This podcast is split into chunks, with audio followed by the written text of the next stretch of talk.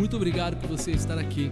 Que esse podcast possa abençoar o seu dia e te inspirar e te levar para mais perto do Senhor. Que Deus te abençoe.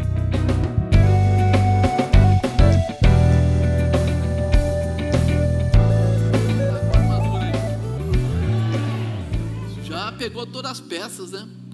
Falta só a última peça, já pegou tudo, está mais que preparado para a peleja, para a realização, para a vitória.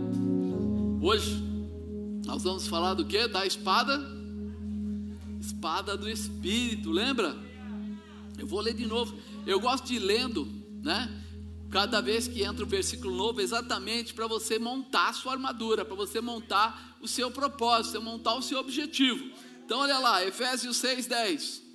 No demais, irmãos meus, fortalecei-vos no Senhor e na força do seu poder, revestivos de toda a armadura de Deus, para que possais estar firmes contra as astutas ciladas do diabo, porque não temos que lutar contra a carne e o sangue, mas sim contra os principados, contra as potestades, contra os príncipes das trevas desse século, contra as hostes espirituais da maldade nos lugares celestiais.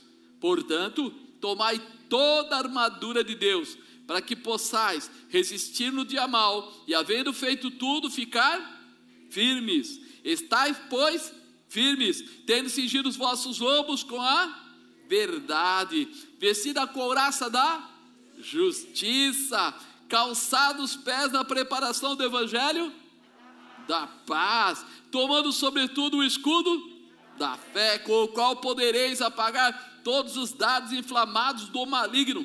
Tomai também o capacete da salvação e a espada, que é a palavra de Deus, orando em todo tempo, com toda oração e súplica no Espírito, vigiando nisso com toda perseverança e súplica para, por todos os santos. Amém. Você tem que ter essa, essa, essa declaração guardada no seu coração. Quando vierem as dificuldades, é uma coisa para ser lembrada. Mas por que para ser lembrada? É, de repente, ter a, a indumentária, a armadura, vai salvar alguém? Só ter armadura não. Vai ter que usar a armadura. Né? Já foi ao museu? Alguém já foi ao museu? Chega no museu, você encontra uma armadura lá. Muitos museus têm armadura. Você vai lá, tem aquele negócio todo de lata, tem uma espada colocada do lado, tem né, o elmo ou o capacete, todas aquelas coisas lá estão colocadas. E quando você chega lá, você olha para aquilo, né? Você vê, fala assim, nossa, é bacana a armadura, mas ela ali, se você encostar nela, ela faz o quê? Cai, desarma, vai tudo para o chão, porque falta o quê? O personagem que vai dentro da armadura, que está, né? fortalecendo ela. É que nem nós. Se eu tirasse agora de você os ossos, o que aconteceria? Desmorona. Vai tudo para o chão. Por quê? Porque tem uma estrutura que segura. Nós somos essa estrutura que Deus vem recobrir para nos proteger. Nós somos uma estrutura que precisa de proteção. Por isso ele criou a armadura. Isso precisa ficar no seu coração.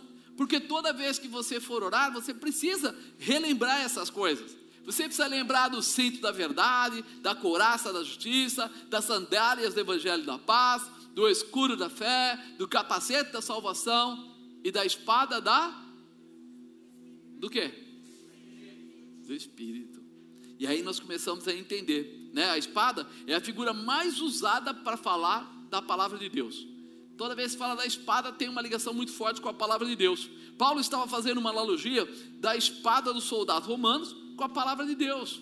Novamente, ele pegou toda a armadura e ele começou a comparar cada parte daquela armadura com o que Deus tem como proteção para nós. Por isso que ele foi falando da verdade, da justiça, é, de andar na, na paz, de é, o escudo da fé. Ele foi falando de cada parte, né? Para poder mostrar que nós precisamos conhecer a palavra para poder ter isso. E essa espada, para os romanos, ela era uma arma de lutas a curta distância. Ela tinha uma média de 60 centímetros, ou seja, ela não era grande, mas ela era forte. essa espada não era aquela espada fina e comprida, ela era mais larga, com gume, ou seja, cortava das duas laterais, e ela não terminava a ponta dela arredondada, ela era um V na ponta, né? Ela tinha uma ponta em V, mas ela não era uma ponta fraca. Tanto ela não era uma ponta fraca que quando é, é, essa espada era usada, ela poderia perfurar escudos e poderia perfurar a armadura do inimigo. Mas ela era uma arma para lutas curtas. Por quê? Porque lembra que você vê ele falando que usava o quê? Um escudo, né? Então ele não tinha liberdade de se abrir todo, porque eles lutavam muito nessa direção, de usar a curta distância e atingir o inimigo. Quer dizer que nós precisamos estar preparados para as pelejas conosco mesmo, ou seja, muito aquelas que vão nos atingir pessoalmente, proximamente. Por isso que ele fala, ele fala da espada do espírito. É algo que tem que ser primeiro. Lembra que eu falei? Tem as duas lâminas, corta dos dois lados, corta tanto para lá quanto para cá. Os teólogos gostam muito quando vou ministrar falar isso, que a, a palavra, ela tem os seus dois lados. Primeiro, ela fala com o próprio pregador, e depois ela fala com o povo que está ouvindo. Isso é muito importante a gente entender, né? Porque quando você está falando, muitas vezes você pensa que vai é, falar com as pessoas que estão para lá. Quantas vezes eu vejo gente colocando na internet bannerzinhos, falando de coisas, que ele nem percebe que Deus primeiro está tratando com ele mesmo. Ele coloca lá e Deus está querendo primeiro falar com ele. Ei, cuidado aí, ó, vê lá o que você está fazendo. Não, ele fala, ele gosta de falar para os outros. Né? E Deus escolhe as pessoas fracas e faz isso, faz aquilo, faz aquilo. E Ele mesmo não cuida das pessoas fracas, não ajuda as pessoas fracas, não apoia as pessoas fracas. Então nós precisamos estar muito ligados nessa espada de dois gumes, né? Que tinha essa função, que era determinada essa função. Ela era usada em conjunto com o escudo apoio e ataque. No texto, quando ele fala a espada do Espírito, que é a palavra de Deus, ele fala a espada do Espírito, que é a palavra de Deus, que está ligada né, naquilo que é a orientação que Deus nos deu. Ou seja, toda aquela armadura, ela tem uma conexão, toda ela está ligada na palavra de Deus. Quando fala do escudo da fé, está falando da fé que você recebeu através da, daquela intimidade que você adquiriu com Deus e crer em Deus. Quando fala do capacete da salvação, está falando daquela pessoa que tem uma mente voltada para Deus. Quando fala da couraça da justiça, está falando da pessoa que é justificada por Jesus, por Deus. Quando você vai falando do, do, do, Evangelho da paz às sandálias, fala de um Evangelho que você leva, que é o Evangelho que Jesus determinou na terra. Abaixo na raçui cai que ele ensinou para aqueles que são seus. Quando você começa a ouvir, você percebe que tudo está ligado no céu. E agora a palavra não é diferente, né? Ah, nós precisamos entender qual é o propósito da palavra de Deus. É a primeira parte.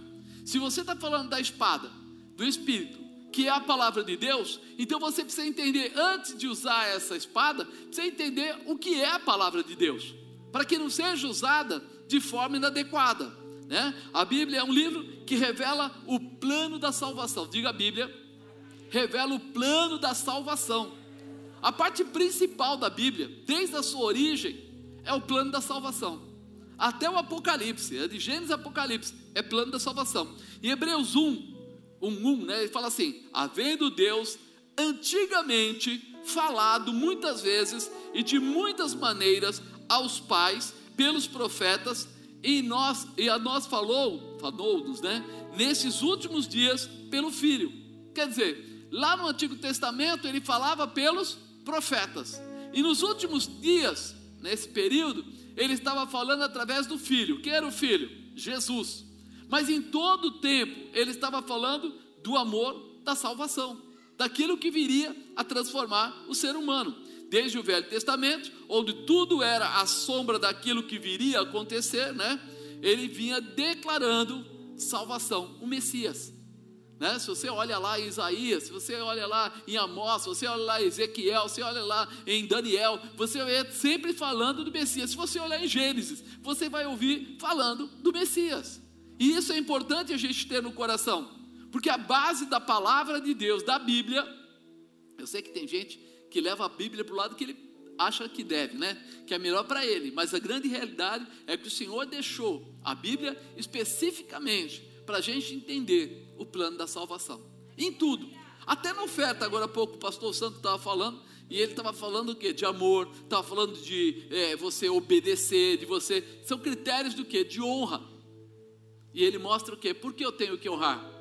Porque ele é amor, ele é o Messias, ele é o Salvador, e por isso nós aprendemos que é melhor a gente honrar.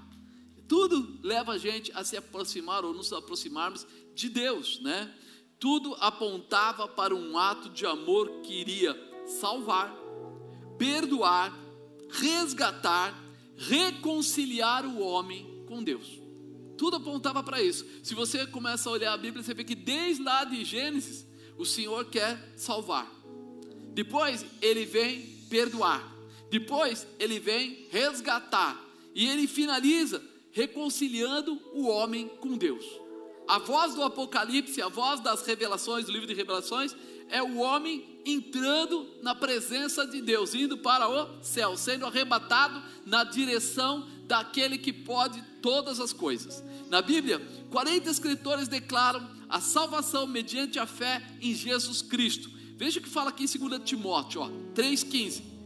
E que desde a tua meninice sabe as sagradas letras que podem fazer-te sábio para a salvação pela fé que há em Cristo Jesus. Toda a escritura divinamente inspirada é proveitosa para ensinar, para redarguir, para corrigir, para instruir em justiça, para que o homem de Deus seja perfeito e perfeitamente instruído para toda boa obra. Ele tem num pedaço tão pequeno, quando ele fala aqui, ó, toda escritura divinamente inspirada é proveitosa para ensinar, para redarguir, para corrigir, para instruir em justiça. Ele não tem aqui nenhuma palavra dizendo assim, só para passar a mãozinha na cabeça, para tratar bem a gente. Não, ele fala para confrontar, mudando o caminho que estiver errado. E isso precisa ficar claro para a gente. Né? As escrituras, elas te farão sábio para a salvação pela fé em Cristo. A Bíblia vai fazer isso com você. Elas vão te ensinar. Né? Quando você lê a Bíblia, ela vai começar a te ensinar, a moldar você te redaguirão, quer dizer, vai responder ao que você precisa, te corrigirão, vai pegar o que nós estamos fazendo errado e vai nos colocar na presença do Pai, vai tirar o erro, porque nós, como seres humanos, temos essa dificuldade, não é verdade? Te instruirá em justiça. O que quer dizer em justiça? Nós somos justificados em Cristo. A salvação é pela graça. Não é, nós não, não somos merecedores. Nem Deus quer cobrar em nós o merecimento. Mas se manter salvo, aí depende de você. Se manter salvo, é como se eu chegasse para você e dissesse assim: Eu vou te dar um carro. Eu vou lá e te dou um carro. Agora, ter a capacidade para dirigir, de quem é? É minha. Sou eu que vou na autoescola, sou eu que vou treinar, sou eu que vou desenvolver, porque sou eu que vou usar. Então a salvação o Senhor te deu. Agora, como você vai ficar com ela, depende de você. Por isso é que quando você vai para a autoescola, você já reparou que primeiro te dão uma, um livrinho? Para que, é aquele livrinho? Para você entender né, o que são aqueles sinais o que é considerado crime, o que é considerado erro, né? Se você fizer isso, se você fizer aquilo, lá está tudo escrito.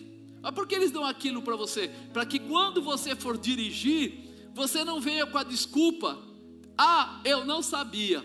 Esse ah, eu não sabia, não vai mudar a lei. Se você tiver que pagar multa, você vai pagar multa. Se você tiver que ir preso, você vai preso.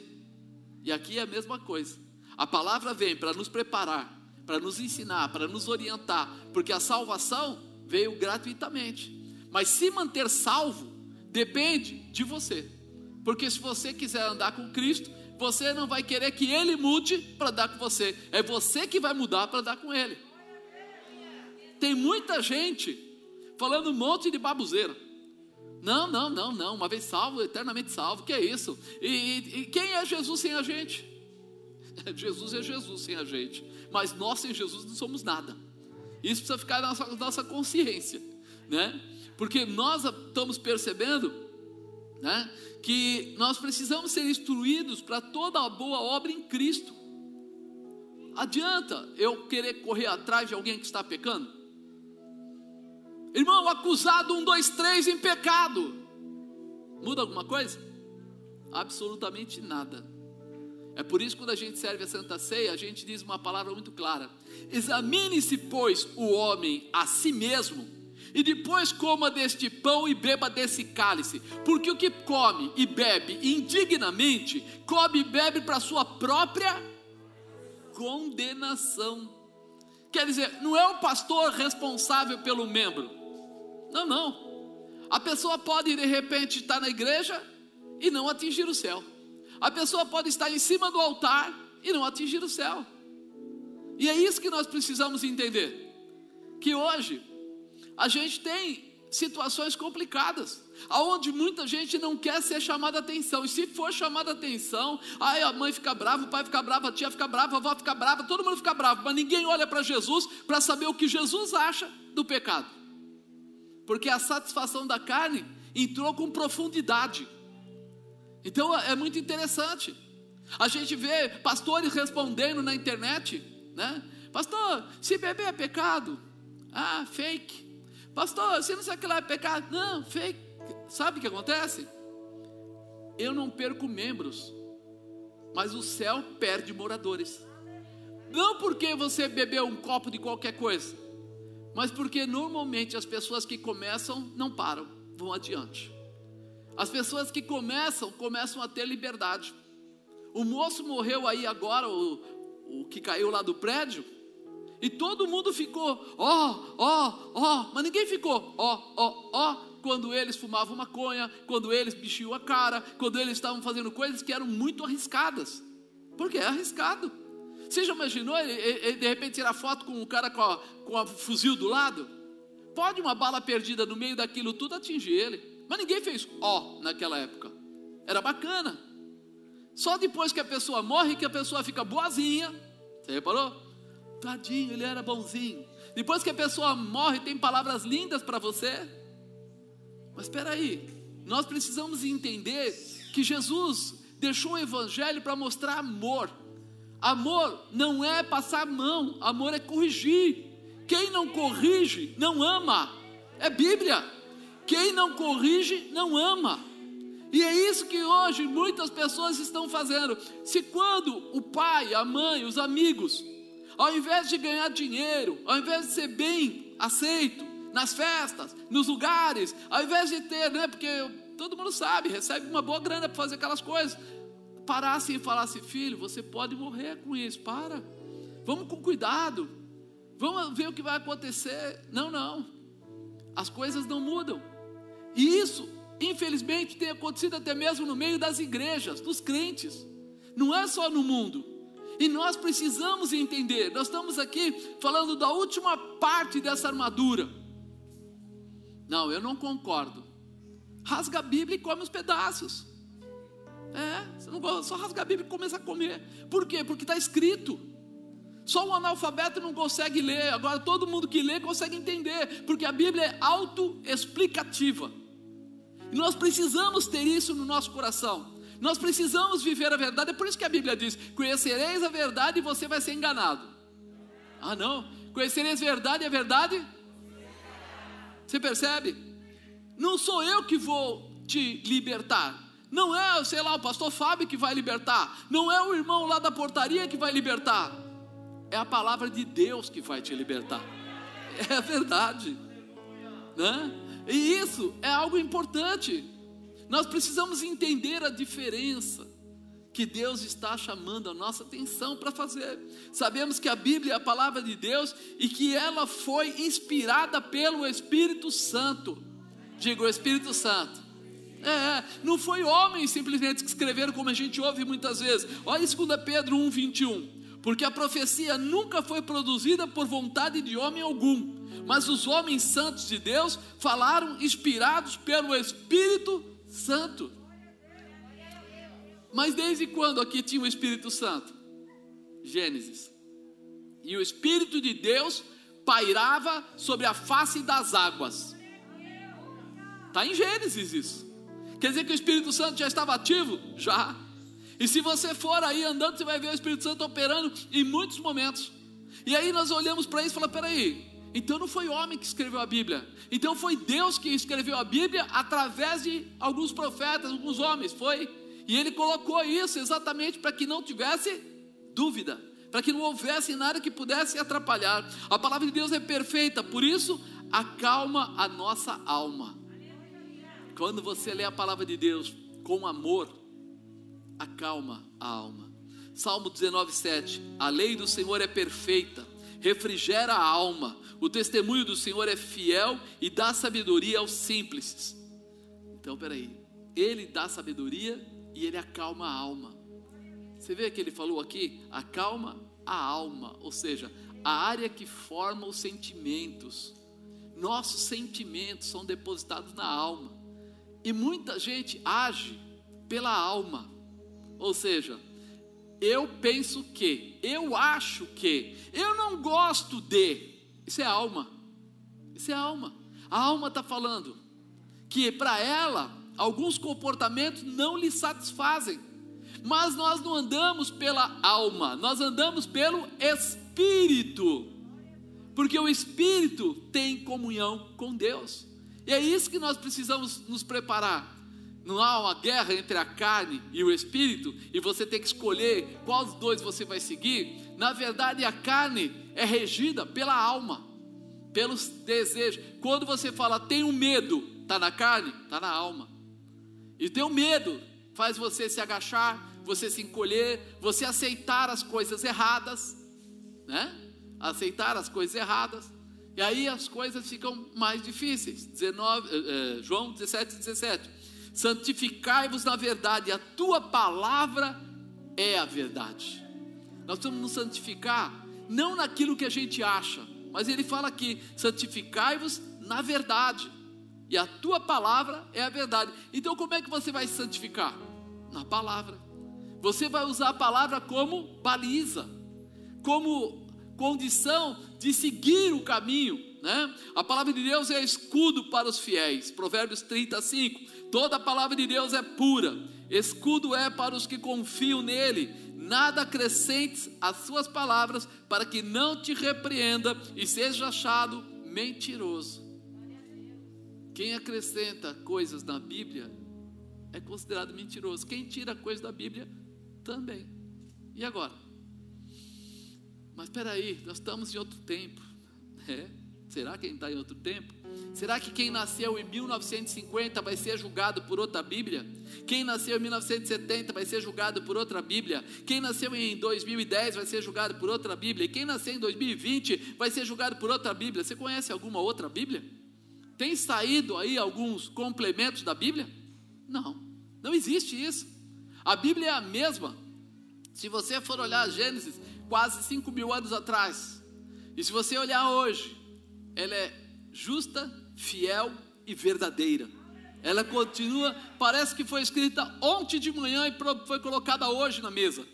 Porque tudo que está escrito na Bíblia é o que acontece no dia a dia. Por isso Deus não mandou acrescente mais um pouquinho para o povo de hoje, como nós temos visto tantas vezes as pessoas fazerem. Ah, mas hoje é diferente o relacionamento pai e filho. Hoje é diferente o namoro. Hoje é diferente, pode separar. Hoje é diferente, pode ir, pode. Não, não, não. Você não vai achar na palavra da Bíblia escrito lá, não vá com amante no céu. Não vai estar escrito assim. Mas não pode ir. Não, não vá tomar o uísque. Mas apóstolo, eu não achei o uísque com W. Tem outro uísque sem W? Você não vai achar isso. A bebida deles era outra para a época. E ele não fala da bebida como bebida, ele fala como comportamento daquilo que a bebida trazia.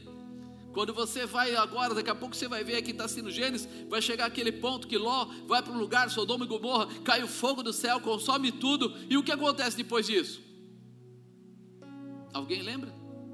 Ele foge entra lá numa cidadezinha que ele pede para entrar, e aí as duas filhas dele fazem um pacto. As duas embebedam ele, porque elas têm medo que não vai ter homem para elas. Aí vai a primeira e tem uma relação sexual com o papai. E aí o papai engravida uma. E depois de uns dias ela embebeda dele de novo e a outra vai. E também engravida a outra. E forma dois povos novos. Eu não vou ficar falando aqui, mas depois você vê o que vai acontecer mais para frente com esses dois povos. A encrenca que vai ser. E aí nós começamos a ver que toda vez que o ser humano quebra os princípios de Deus, ele arrasta a maldição sobre ele.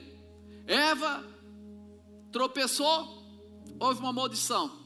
Para resumir, aí vem agora, de repente, a mulher de Abraão, Sara, vai lá e coloca Agar com ele, e vem outra maldição.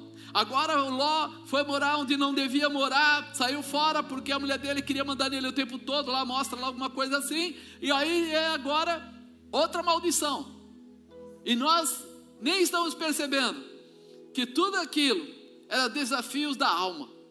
As pessoas não conseguem controlar os seus desejos e levam as coisas para o lado errado. E hoje chegou a nossa vez. Hoje não é Sara, hoje não é Ló, hoje não é a mulher do Ló, hoje não é a filha do Ló, hoje é você e eu. Aponta para o irmão do lado e fala: é você e eu. É, agora somos nós que lemos a Bíblia, somos nós que criamos situações, somos nós que desobedecemos a palavra, somos nós que ensinamos nossos filhos errado e ainda achamos que errado é o outro. É o lado errado é o outro. Não é assim? E nós estamos sempre achando assim: quem é, quem é a serpente que deu a maçã? Quem foi a serpente? Quem é que. Ah, não, quem é a mulher que, que me deu? Ah, quem é, quem é, quem é, meu irmão? A palavra é para todos nós. E nós precisamos aprender a lidar com ela. Está aqui, a palavra é essa. A palavra de Deus é tão séria que ele não aceita nenhuma mudança, nem por tempo e nem por situação. Olha o que ele fala em Apocalipse 22, 18 porque eu testifico a todo aquele que ouvir as palavras da profecia deste livro, que se alguém lhes acrescentar alguma coisa, Deus fará vir sobre ele as pragas que estão escritas no livro. E se alguém tirar quaisquer palavra do livro desta profecia, Deus tirará a sua parte da árvore da vida e da cidade santa que estão escritas no livro. Não perde a salvação? É só ler um pouco a Bíblia, você já começa a ver o que tem de gente tapada por aí falando na, nas internet da vida. Olha aí. Se alguém tirar quaisquer palavras do livro desta profecia, Deus tirará a sua parte da árvore da vida e da cidade santa que estão escritas nesse livro. Não é pecado. Não, não precisa. Não é desse jeito. Não, isso daí não é, é para esse tempo. Não, não, não, não. Leva a sério. Com certeza você já ouviu isso, era assim naquele tempo, fique atento. Aqui está dizendo que tudo deve ser como foi ensinado e deixado como herança, como foi escrito sem mudança. Não é gostoso a gente falar? Herdeiro em Deus, co-herdeiro em Cristo. Uau! A gente enche a boca, né? Mas herdeiro do que, irmão? Só das partes boas? Herdeiro só da, do céu? herdeiro só da, do inimigo cair por terra, é o, o herdeiro de todos os princípios de Deus. Está na hora da gente acordar para a realidade, né? Devemos seguir fielmente os ensinamentos da palavra de Deus. Sabemos que o ser humano tem a tendência de tentar manipular situações para sua satisfação própria. E até pode tentar isso com outros ensinamentos da palavra de Deus. A palavra trará para fora tudo que estiver oculto a palavra por si própria, ela expurga, expurga, expurga, né? Expurga tudo que tiver lá dentro que não pertencer. Ela é aquilo que nos lava, que nos limpa. Quando a palavra entra, não dá para ficar. Por isso que ela é uma espada. Por isso que ela corta até a divisão da alma e do espírito. Olha o que fala em Hebreus 4:12, porque a palavra de Deus é viva, ela não é morta, ela não aguenta você eu faço o que eu quero. Não, não, ela tem vida, ela é viva, né? É eficaz. Ela não é só eficiente, eficiente é aquele que faz rápido, eficaz é aquele que faz perfeito. Então ela não é só eficiente, ela é eficaz. Ela faz e faz perfeitamente, né? E ela fala mais, fala assim: "E mais penetrante do que qualquer espada de dois gumes, penetra até a divisão da alma e do espírito". Por que, que ele falou até a divisão da alma e do espírito? Porque eu falei agora há pouco. Se fosse só do espírito, não depende de mim, eu não tenho como controlar algumas coisas, mas da alma, é são os sentimentos que estão em mim. E os sentimentos que estão em você, desculpa ser sincero, quem é que formou esses sentimentos? Quem se acha que formou os sentimentos em você? Você mesmo. Você mesmo. Eu gosto de coisas mais azedas. Você gosta de coisas mais doces. É o seu paladar e é o meu paladar. Você gosta de, de repente, é, sei lá, ajudar pessoas. Eu gosto de fazer outras coisas. Cada um vai formando os seus sentimentos ao longo da sua vida. Eu gosto muito de, de roupa azul. A Bíblia sempre falar isso. Caramba, você tem lá, vai, 20 camisas, das 20, 18 é azul. É azul riscado, é azul xadrez, é azul não sei o que, é azul puro. É verdade, eu gosto. E não tem jeito. Mas isso é meu, não é seu. Sou eu que faço. Agora, na, também existe da minha alma desejos pessoais. Não tem gente que diz assim, nossa, aquela pessoa tem o dedo ruim. Já ouviu ele falar isso? Sim ou não? É. Só arruma namorada ruim, só arruma namorado ruim, só arruma amigos ruins, só anda em lugares perigosos, só arruma que quer dizer isso? Ele precisa se restabelecer na alma, ele precisa rever aqui dentro, ele precisa mudar a sua configuração. E para mudar a configuração, ele precisa entrar nessa, nessa visão aqui, porque a palavra de Deus é viva, eficaz. a palavra de Deus, você está viva nele, trazendo novidade de vida. Eficaz, trazendo realização mais penetrante que qualquer espada de dois gumes, penetra da divisão da alma e do espírito, das juntas e da medula, e é ampla para discernir os pensamentos e intenções do coração. Pensamentos e intenções. Tem gente que só não peca mais porque não tem chance. É. Se você colocar ele para trabalhar no caixa, ele vai enfiar a mão. Mas como ele não trabalha no caixa, ele não rouba.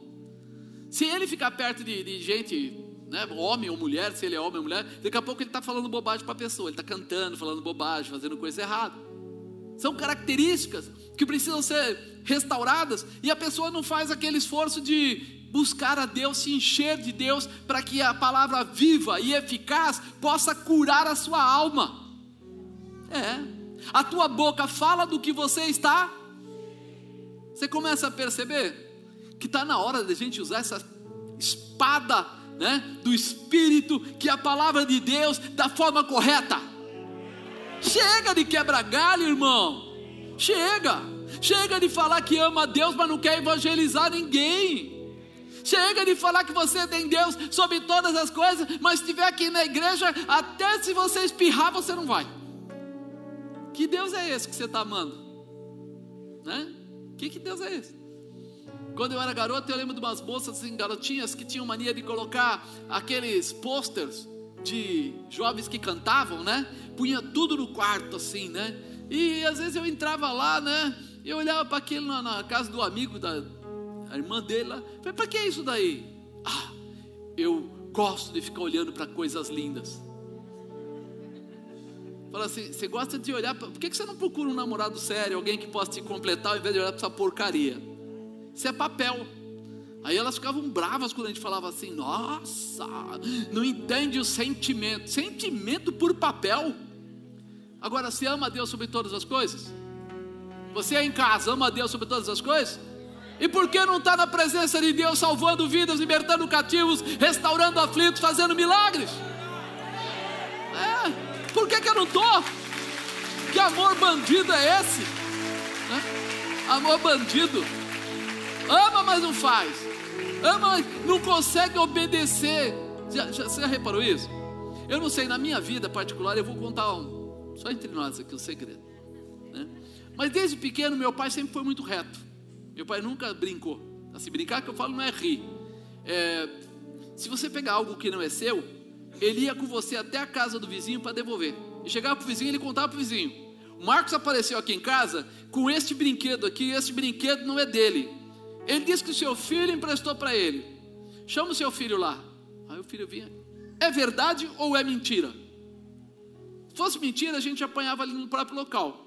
Mas se fosse verdade, ele dizia assim: querido, nunca mais empreste um brinquedo seu sem antes falar com o seu pai. Olha, seu pai não sabia. Ele, ele deixava a coisa tão clara que a gente não queria errar. E se pegasse alguma coisa de alguém sem, né, sem autorização, para ele era roubo. E pronto. Então eu cresci com essa visão: certo, certo, errado, errado. O sim, sim, não, não. Tudo que é diferente disso é procedência. Era assim. Quando eu cresci um pouco mais, Aí você começa a trabalhar. E eu aprendi. O que era meu era meu, o que não era meu, não pode mexer. Então eu não pegava nada dos outros. Quando eu queria ganhar um trocadinho, o que, que eu fazia? Ao invés de eu tomar o ônibus, eu corria atrás do ônibus. É, eu era office boy, e de repente o cara falava: você tem o dinheiro para ir daqui, por exemplo, sei lá, até o Piraporinha. Eu media, leva uns 10 minutos? Leva. Falava, tá bom. O cara me dava o dinheiro, pagava uma linha lá, e eu saía, meu irmão, a mil. Gastava pouco mais que o tempo, ou talvez mesmo o tempo do ônibus, fazia o trabalho, voltava correndo de novo, punha lá, o cara falava, Marcos, você foi a pé. Não, escorrendo água na cara. Não. Ele falou, então tá bom, você fez o trabalho no tempo, tá ótimo. Mas era assim, não pegue nada que não é seu. Você vai aprendendo alguns comportamentos que você vai tirando fora a dúvida. Aí eu vou e entro no tal do quartel. E aí você aprende mais ainda que hierarquia não é opção. Hierarquia não é opção. É obrigação de lugar. Você foi trabalhar no lugar, tem um chefe, obedeça. Você está numa cidade, tem um polícia, obedeça. Isso para mim não foi dificuldade nenhuma mais. A única vez que eu tive uma dúvida, que um sargento perguntou para mim lá, Marcos, eles estão fazendo isso, você concorda comigo? Eu falei, o senhor quer que eu seja sincero? Ele falou, lógico. Eu falei, não. Ele falou, ah, legal. Pega o seu fuzil. Eu estava com a mochila, pus o fuzil nas costas, falei, 50 polícias de galo. Eu fiquei lá, 10, 50 pulinhos lá. Aí ele falou assim, Marcos, vou fazer uma pergunta para você. Aquela situação, você concorda comigo? E eu falei para ele assim, o senhor quer que eu seja sincero? Ele falou, lógico. E eu falei, não. Ele falou, mais 50. Quando chegou nos 450, que as minhas pernas não pulavam mais, né? Que aquele agachar com o fuzil nas costas, não pulavam mais, estava machucado o pescoço e tudo mais. Ele falou assim: Marcos, eu gostaria de fazer uma pergunta para você. Eu falei: a resposta é sim, concordo. Ele falou assim: agora você aprendeu o que é hierarquia no quartel.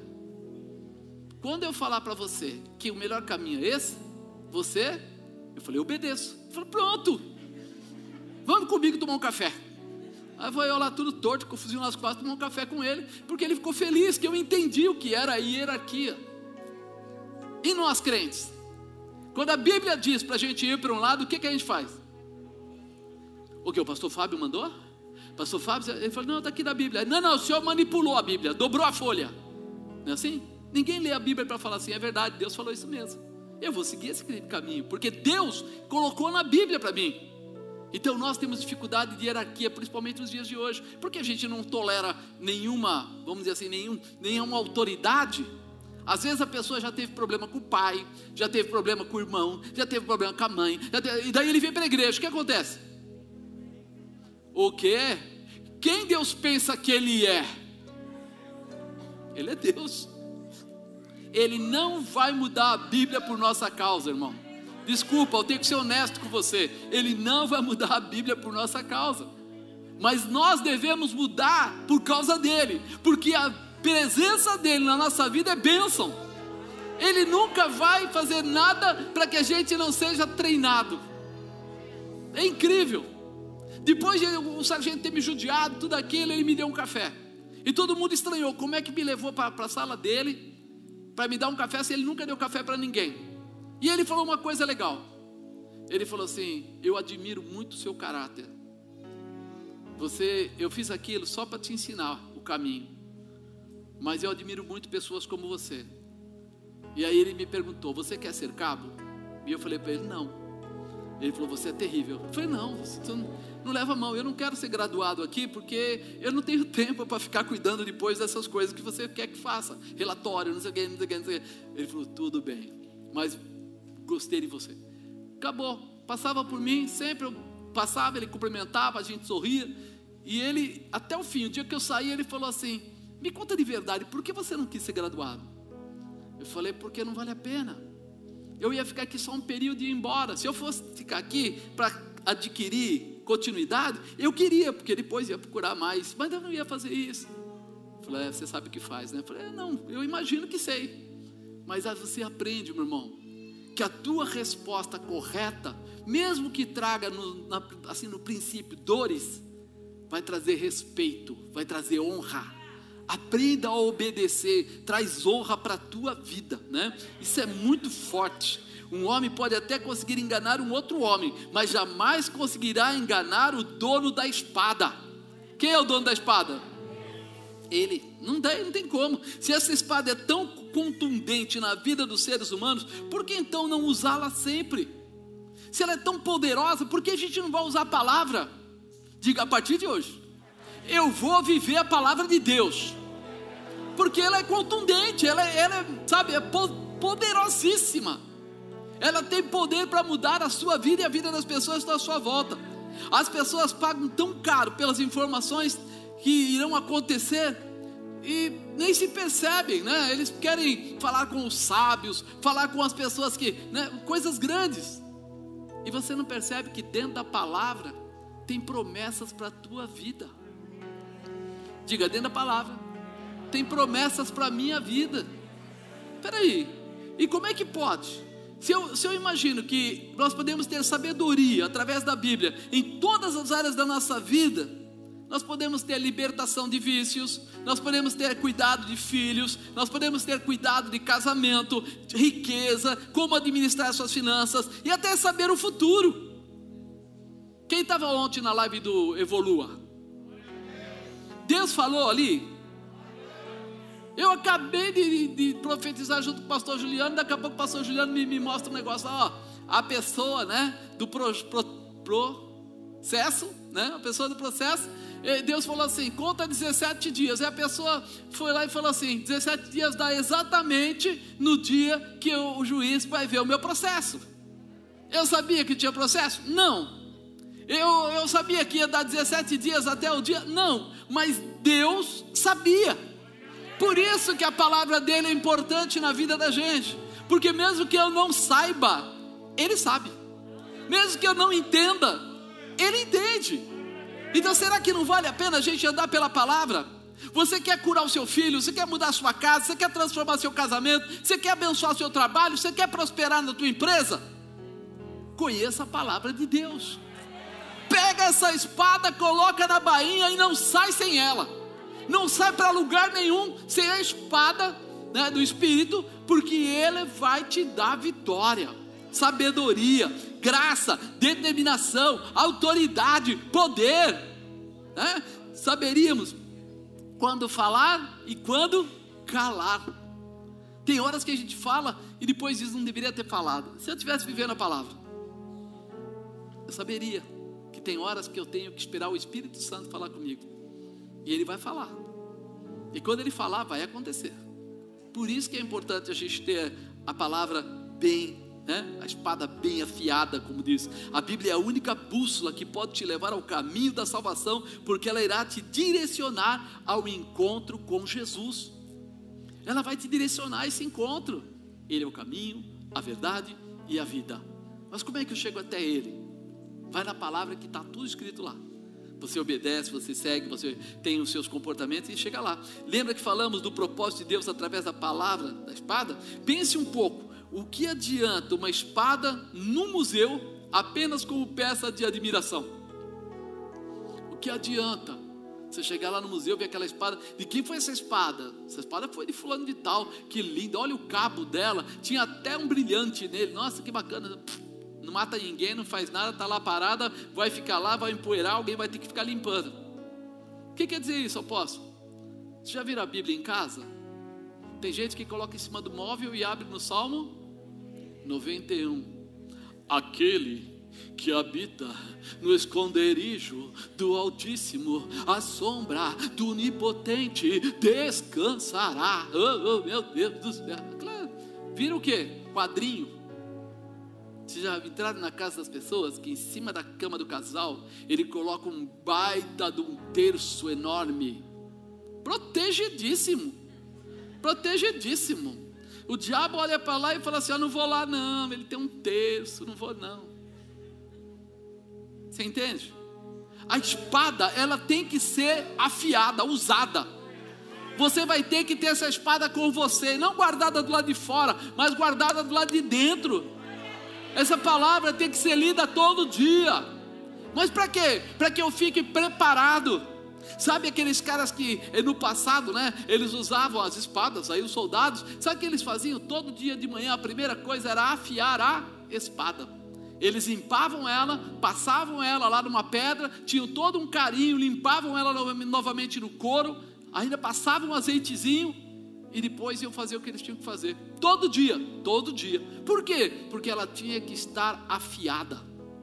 Todo dia você deve ler a Bíblia, porque ela tem que estar afiada no seu coração, tem que estar pronto. Né? Temos que pensar na Bíblia colocada em cima de um aparador. Não, vai ser em mim mesmo, na minha vida. Esta palavra precisa ser lida e praticada para que você se torne um soldado de Cristo. A armadura tem o potencial de defesa. A espada é uma defesa diferente, pois ela defende atacando. Né? Ela tem uma, uma posição que ela defende, mas defende atacando. Alguns teólogos, né, eles usam o termo que a espada do Espírito tem os dois gumes, que ela corta para os dois lados. Ou seja, a palavra primeiro nos corrige e prepara para depois podermos mudar ou atingir quem estiver à nossa volta. É incrível, irmão. Aquela passagem de Jesus, quando ele depara lá no deserto com o diabo. Se você ler ela, quer ver? Ó, tá aqui, Lucas 4. E Jesus, cheio do Espírito Santo, voltou do Jordão, foi levado pelo Espírito ao deserto, 40 dias foi tentado pelo diabo, e naqueles dias não comeu coisa alguma, terminados eles, teve fome. Disse-lhe o diabo: Se tu és o filho de Deus, dize esta pedra que se transforme em pão. Jesus lhe respondeu, dizendo: Escrito está que nem só de pão viverá o homem, mas de toda a palavra de Deus. E o diabo, levando-o a um alto monte, mostrou-lhe um momento do templo, todos os reinos do mundo, e disse-lhe o diabo: Dar-te-ei a ti todo este poder e a sua glória, porque a mim me foi entregue e dou a quem quero. Portanto, se tu me adorares, tudo será teu. E Jesus respondendo, disse-lhe: Vai-te, Satanás, porque está escrito: Adorarás o Senhor teu Deus e só a ele servirás. Levou também Jerusalém, pô-lo sobre o pináculo do templo e disse: Se tu és o filho de Deus, lança-te daqui abaixo, porque está escrito: mandará aos seus anjos que acerca de ti, que te guardem e que te sustente nas mãos, para que nunca tropece com o teu pé em alguma pedra. Jesus respondendo disse-lhe: Dito está, não tentarás ao Senhor teu Deus. Se você começar a reparar, você vai ver que o diabo tentou entrar numa área que o ser humano é frágil. Ele tentou bater na área de orgulho. Ele tentou mexer com Jesus aqui, olha, ele fala assim, que 40 dias ele ficou sem comer. Jesus estava com o quê? Ele bateu na fragilidade. Ele foi cutucar na fragilidade. Porque ele sabia, peraí, se ele está com fome, vocês já ouviram isso, né? gente que rouba porque está com fome, gente que mente para não perder o emprego, gente que até se prostitui para não perder o emprego. Já viram isso? Eu já ouvi isso várias vezes. Ah, o senhor tem que entender, Deus sabe de todas as coisas. Eu ouvi muitas essas frases. E aí, de repente, quando você olha aqui, ele fala que o diabo diz para ele: peraí. E ele respondeu o que para ele? Está escrito. Ele conhecia bem a palavra, ele tinha a espada afiada, mas vai mais além. E Satanás percebe: ei, ele conhece a palavra, então eu vou ter que entrar sobre ele, mexendo na área de orgulho, mas com a própria palavra. Eu vou tocar nele. Disse-lhe: é, Dar-te-ei a ti todo este poder e a sua glória, porque a mim me foi entregue, e dou quem eu quero Portanto, se tu me adorares, tudo será seu. O mundo jaz no. Já sabíamos disso. Jesus também sabia que Satanás estava reinando no mundo. Era um direito dele. Sim, ele podia tentar. Tentar. Mas aí, o que, que Jesus vai responder para ele? Vai de Satanás, porque está escrito: adorarás ao Senhor teu Deus e só Ele servirás.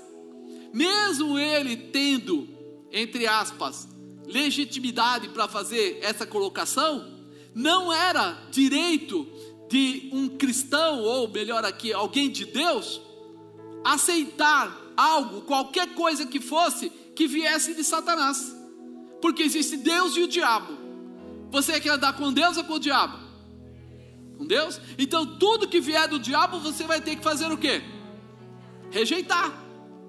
E Jesus sabia disso. Ele tinha que ter uma escolha. Eu atendo, aceito ou rejeito? E o que tem de crente aceitando e não rejeitando, por quê? Porque veja bem, e se for um refrigério de Deus? E se foi daquele momento? E se de repente Deus queria? E se minha família ficar triste? E se minha mãe, meu tio, minha avó, meu filho, minha filha ficar triste? Ah, meu Deus, eu vou aceitar por causa disso. Não, não é isso que Jesus faz. Vai-te, Satanás, porque está escrito: adorarás o Senhor teu Deus e só a Ele servirás. Então, eu tenho que saber primeira coisa: distinguir o que é de Deus e o que não é de Deus. Porque até mesmo vai ter gente tentando pegar pedaços da Bíblia para enfiar na sua goela como mentira, como vou ganhar sua consciência. Não é necessário, não precisa disso, não é assim. E aí é que você vai ter que conhecer a palavra. Levou também a Jesus e pô-lo sobre o pináculo do templo e disse: Se tu és o filho de Deus, se você é crente, se você, puxa vida, lança-te daqui abaixo, porque está escrito: mandarás os seus anjos acerca de ti que te guardem. É? Quantas vezes as pessoas, sabendo que são cristãos, tomam atitudes que não são, porque as pessoas provocam você. Você já ouviu essas frases? Pô, mas você é crente, não é? Poxa vida, agora não pode mais? Mas o teu Deus, onde é que está o teu Deus? E começa, e você tem que saber quem você é. Que te sustente nas mãos, que nunca tropece com o teu pé alguma pedra. Jesus sabia que ele era o filho de Deus. Jesus sabia qual era o projeto que ele tinha na terra. Jesus sabia o que ia acontecer. Ele não podia aceitar. Você diz que conhece o Apocalipse, sabe o que vai acontecer, conhece a palavra do arrebatamento, sabe do poder de Deus, já tem milagres na sua vida, sua casa foi transformada, mas você não consegue dizer a palavra correta. Você não consegue viver a verdade. Ei, Deus não faz negocinho, não fica lá tentando fazer troquinha. Ele quer servos que sejam, ou filhos que sejam fiéis. Intimidade. Jesus respondendo disse-lhe: Dito está, não tentarás o Senhor teu Deus.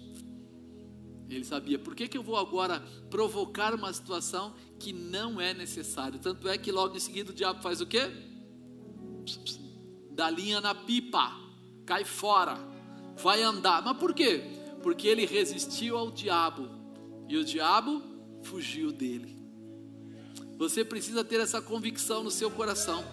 O diabo tenta mexer com a área de orgulho, né? Ele tenta mexer com o seu direito de ter fome. Ele prefere às vezes, né, é, andar desviando até dentro da palavra para tentar colocar você subjugado. E você vai precisar entender quem é o Deus da sua vida. Porque mesmo é, quando você vê aí em Gênesis, né? Para quem está assistindo fica mais fácil. Mas quando é, é, a gente vê Abraão recebendo aquela palavra, você vai ter um filho seu e de Sara. Sara, Abraão acredita. Ele fala, poxa, então vai acontecer. Sara acredita? Ah, por que ela não acredita? Porque chegou aquele tempo que não tinha mais, né? A mulher não tinha mais a, a ovulação e etc, etc, etc. Tá bom. Mas ela não estava acreditando no milagre. Porque o milagre independe disso. E é aí que nós precisamos entrar. Você acredita na palavra de Deus? Então você acredita em milagre. Você acredita que mesmo que tudo esteja caindo, tudo esteja difícil, vai acontecer para a glória de Deus. Você percebe uma coisa que aqui Jesus usou a espada da palavra, mas ele usou tanto para empurrar o inimigo, quanto para cortar nele mesmo. Porque o inimigo veio sobre ele colocando o que? Você está com fome? E ele teve que cortar a sua fome, eliminar a sua fome, para não aceitar. E ele foi falando, mas você é o filho de Deus, se lança. E ele foi novamente, sabe, sei que sou, mas não vou fazer isso. A espada, ela é tão viva, tão eficaz, que ela começa em nós mesmos, no seu orgulho, na sua desobediência, naquilo que muitas vezes a sua carne quer tomar para você. E a primeira coisa que eu tenho que ver é o seguinte: ei, a palavra de Deus diz que eu estou debaixo de uma proteção que eu estou debaixo de uma orientação, que eu tenho que viver a promessa e a palavra do Pai. Eu vou viver aquilo, Ele vai cuidar de mim. Então eu não preciso entrar no engano. E isso precisa ficar dentro do nosso coração. Foi isso que Jesus fez. Antes de vencer Satanás, para ele ir embora, Jesus venceu a ele mesmo. Fome, você não manda em mim. Orgulho, você não manda em mim. Eu sei que ele tem até o direito, mas eu não aceito o direito dele porque eu estou debaixo da palavra do meu Deus, do meu Pai. Você precisa, primeiro de tudo, acreditar quem você é e debaixo da palavra de quem você está vivendo. Porque aí, quando o diabo vier para tentar você, através de pessoas e situações, elas não vão conseguir te dobrar, não vão te dobrar, porque você tem uma convicção, está debaixo da palavra profética, né? E aí você percebe isso, porque ele não conseguiu passar. Quantas pessoas em nossos dias são levadas por palavras enganosas, porque não conhecem a Bíblia, usam até as mídias para expressar uma sabedoria que não provém da palavra, mas que dá ibope. É legal, dá ibope, porque satisfaz os desejos humanos. Misericórdia ainda é misericórdia. Salvação ainda é libertação. Mas santidade é santidade. Não mudou. Ou seja, não adianta o pessoal querer mudar. Você tem misericórdia? Tenho. Gosta das pessoas? Gostam. Puxa vida, o rapaz morreu. Seria ótimo que ele não tivesse feito aquilo. Seria ótimo. Então, por misericórdia, a gente fica com dó da mãe, da família, todo mundo. Né? Mas é escolha. Salvação só acontece com libertação. Se a mente não estiver liberta, não vai haver salvação, porque ele não vai aceitar Jesus. E santidade você sabe, a palavra diz assim: segui a santificação, sem a qual ninguém verá a Deus. Ninguém verá a Deus se não se santificar, se não crescer na santificação, se não seguir a palavra. Né? Isso é muito, muito, muito importante. O salmista ele, ele declara o valor dos ensinamentos recebidos de Deus através da sua palavra. Olha o que ele fala, Salmo 119, 97.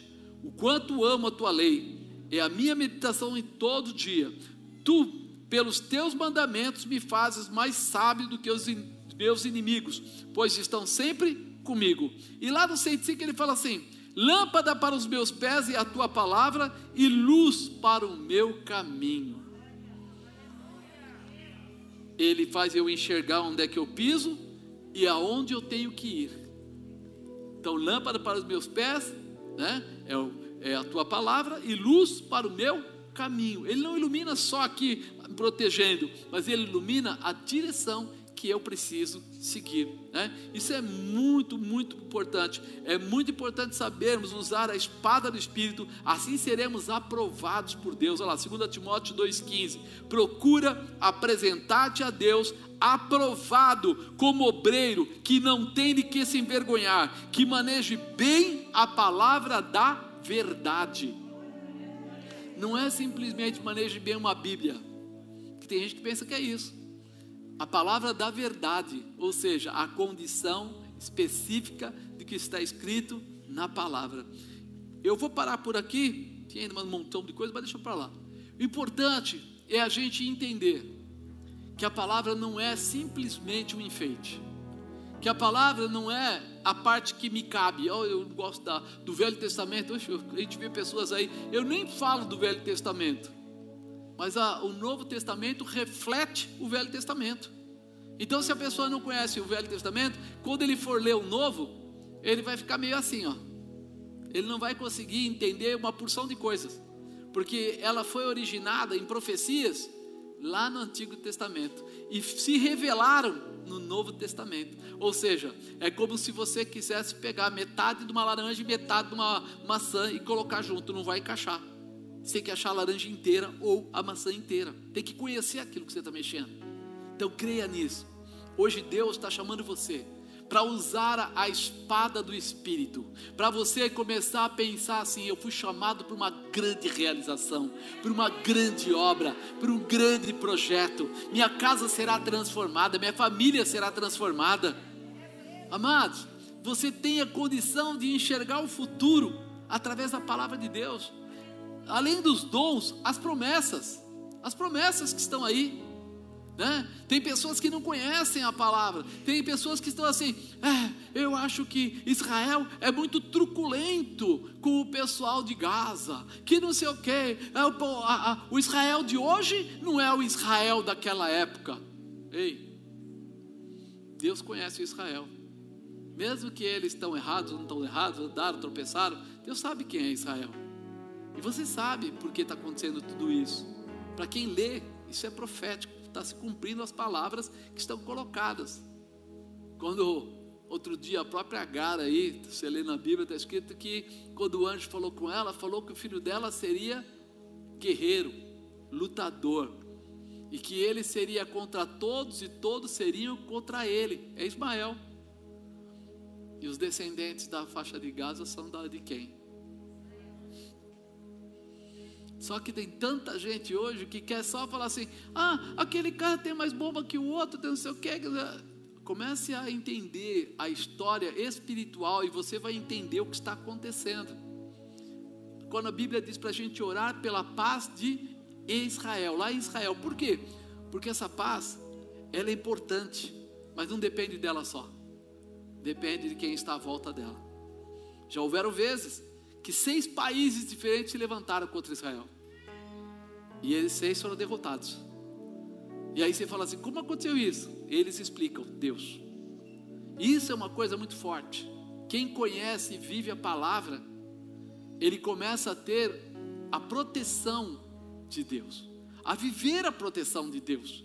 Então é muito importante a gente orar para que haja paz, porque a tendência dessa paz ainda é eu não vou entrar nesse caminho, porque senão a gente vai se perder aqui, vai demorar. Mas você vai saber que é ali na frente que aparece o anticristo. Então, é, é, é muito complicado você começar a entrar nessa dimensão. Porque a paz que vai aparecer mais adiante, não agora, mas não sei o tempo, mas mais adiante, virá através de alguém que não provém de Deus. E a coisa vai ficar mais apertada, bem mais apertada para todos nós do que isso. Então nós sabemos disso. Agora hoje, será que você está preparado para usar a palavra? Preparado para viver a palavra? Preparado para pegar essa espada e não deixá-la mais do lado de fora, mas colocar ela do lado de dentro para poder saber assim, ó, vem o que vier, maior é aquele que está comigo do que tudo que está no mundo. Eu estou debaixo de uma promessa. Tire a sua Bíblia de ser apoio de papel, de estar colocada lá em qualquer lugar e coloca ela num lugar que você possa ler. Apóstolo, eu sou ruim de ler. Se é ruim de ler, tem a Bíblia que você pode ouvir.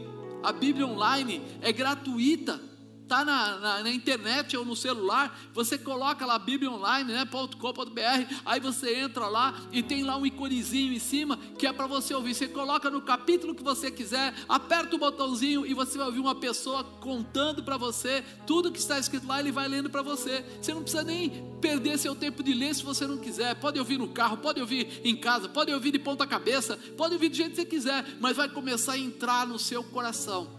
E você vai começar a perceber que tem muita coisa de Deus ali para você. Eu não estou pedindo para você ser teólogo, né? Porque muita gente né, se mistura com as ideias aí. Não, a letra mata, o espírito vivifica e aquela coisa toda, mas espera aí, não quer dizer que ler a Bíblia vai matar a tua espiritualidade.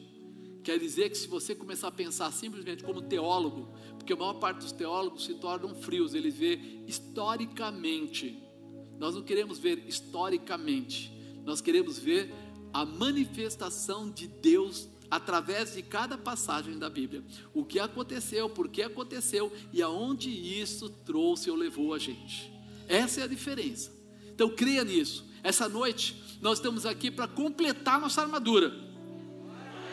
Fica de pé, meu irmão. Aleluia!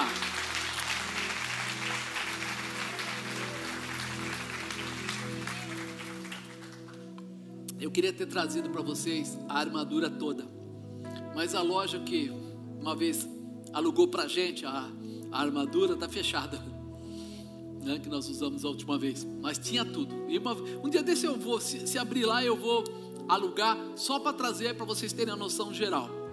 Mas eu queria orar com você, para que você se tornasse vencedor, seja qual for o seu propósito, que essa espada te dê força, te dê graça, te dê autoridade, para você vencer qualquer situação, para que o inimigo não possa subjugar você, para que você não fique retido, preso às vezes na sua alma, nos seus medos, nos seus preceitos, né?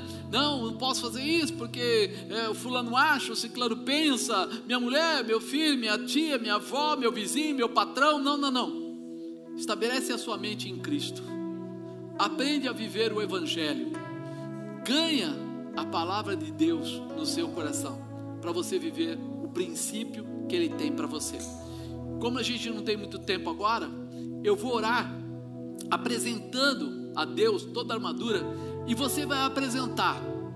Se você precisa de um milagre na sua casa, se você precisa de um milagre no seu trabalho, se você precisa de um milagre na sua vida, no seu físico, seja qual for, eu vou orar e em nome de Jesus Cristo vai acontecer. Senhor maravilhoso, Deus bendito, Deus todo-poderoso, em nome de Jesus Cristo, eu estou apresentando aqui cada irmão e cada irmã inclusive os que estão em casa agora. Eu peço que o fogo do teu altar desça sobre eles, que a tua verdade, que o teu poder, que a tua graça, que a tua glória, que a tua manifestação, que o teu Espírito, Senhor, esteja sobre eles de uma forma especial. Ah, meu Deus, em nome de Jesus, quebra todas as barreiras. Hoje, Senhor, nós estamos aqui com a espada na mão. Nós estamos aqui, Senhor amado, com a espada do Espírito, que é a tua palavra, que dignifica o nosso espírito, que nos coloca em intimidade com o Pai, que nos fortalece para as pelejas que vierem. Oh, Senhor, em nome de Jesus, que essa espada nos dê força, graça, determinação, autoridade para vencer todo o ataque de Satanás. Senhor, entra conosco conosco na nossa casa, entra conosco, Senhor, na nossa saúde, entra conosco, Senhor, nas nossas orações pelas pessoas, entra conosco, Senhor, nas empresas, entra conosco, Senhor, nos trabalhos, entra conosco, Senhor, nas necessidades, sejam quais forem elas, Pai, em nome de Jesus, nós declaramos e determinamos que todas as barreiras cairão por terra, todos os impedimentos se desfarão, todo, tudo aquilo que Satanás tenta colocar para impedir, para atrapalhar, não vai ter poder, mas nós subjugamos agora o inferno através da palavra de Deus e colocamos, Senhor, a tua autoridade diante de nós, Senhor, com essa espada, Senhor amado, de dois gumes, que pode agora tirar de nós todos os desejos errados e estabelecer sobre nós a tua vontade, a tua verdade e o teu poder, em nome de nosso Senhor Jesus Cristo, nós nós viveremos, Senhor, a tua palavra, nós viveremos, Senhor, o teu poder, nós viveremos, Senhor, a tua realização, nós viveremos, Senhor, tudo que o Senhor preparou para as nossas vidas, em nome de nosso Senhor Jesus Cristo. Receba sobre a sua vida, meu irmão, essa autoridade que a palavra de Deus estabelece, a autoridade que a espada realmente do Espírito coloca sobre você. Vá além, vença, cresça, se estabeleça e glorifique ao teu Deus por tudo que Ele tem feito sobre a sua vida. Nada vai te atrapalhar, nada vai te impedir, nada vai te bloquear, mas em tudo você será mais que vencedor. Em nome de Jesus Cristo, nós declaramos a tua vitória, nós declaramos o poder de Deus sobre a tua vida, para a glória de Deus, nós preparamos agora, Senhor, o o teu povo para crescimento, para realização e para coisas maiores. Em nome de Jesus, seja abençoado em nome do Senhor Jesus. Você lembra o que é armadura? Você lembra o que é armadura? Quando a gente falou do cinto da verdade, lembra disso? Conhecereis a verdade e a verdade, couraça da justiça. Você é justificado em quem? Jesus Cristo. Sandálias do Evangelho da Paz. Os quatro evangelhos andam com você para liberar e libertar as pessoas pelo caminho. O escudo da fé para poder apagar todos os dardos inflamados do maligno, toda tendência contrária do diabo contra a sua vida, vai parar nesse escudo que é a sua fé, e ela depende do conhecimento da palavra. Depois o que? Capacete da salvação, sua mente guardada, né? O maior lugar de batalhas é a mente, e a tua mente guardada pela palavra, pela verdade do Senhor. E depois a espada do Espírito, que é a palavra de Deus. Ela é totalmente ligada. Você vê que tudo está interligado. Então, em nome de Jesus, você vai fazer esse ato de fé agora. Sabe, ato profético. Você vai colocar e o cinto vai colocar cada parte. Eu vou falando e você coloca. Tá bom? Senhor Deus, eu quero pedir agora, Pai, num ato profético, que o teu povo seja guarnecido, preparado e estabelecido pela tua palavra e pela tua verdade. Pega aí, meu irmão, o cinto da verdade e coloca ele agora. Senhor, nós colocamos o cinto da verdade para estarmos debaixo da tua vontade. Senhor, nós pegamos agora a couraça da justiça colocamos sobre nós, Senhor, a proteção, a couraça da justiça, a nossa justificação vem de Ti, nenhuma palavra contrária, nada vai nos tirar da posição. Nós calçamos agora as sandálias do Evangelho da paz, porque andaremos por essa terra. Proclamaremos, Senhor, o amor, a misericórdia que o Senhor distribuiu para todos nós. Pegamos agora o escudo da fé, e através desse escudo, Senhor, nenhuma palavra lançada, nenhum ataque do maligno, setas serão lançadas, mas não vão nos alcançar, porque vão parar na nossa fé. Nós sabemos que o Senhor tem mais, que mesmo dando tudo errado, o Senhor reverte o quadro, restabelece e libera vitória para todos nós. Nós declaramos agora, Senhor, colocamos o capacete da salvação porque sabemos que a nossa mente está guardada no poder de Shikabou Dermahai, de Jesus Cristo, e nada vai atingir, nada vai colocar dúvidas, nada vai roubar a promessa, porque nós estamos bem firmados. Tomamos também, Senhor, a espada, a espada viva, Senhor, a espada do Espírito, a espada da palavra, porque cremos que o Teu poder está sobre nós, Senhor. Aqui está o Teu exército para vitória e graça, para poder e autoridade. Se você é guerreiro, grita como um guerreiro em vitória, Senhor. Nós acreditamos no Teu poder, nós acreditamos na vitória, na realização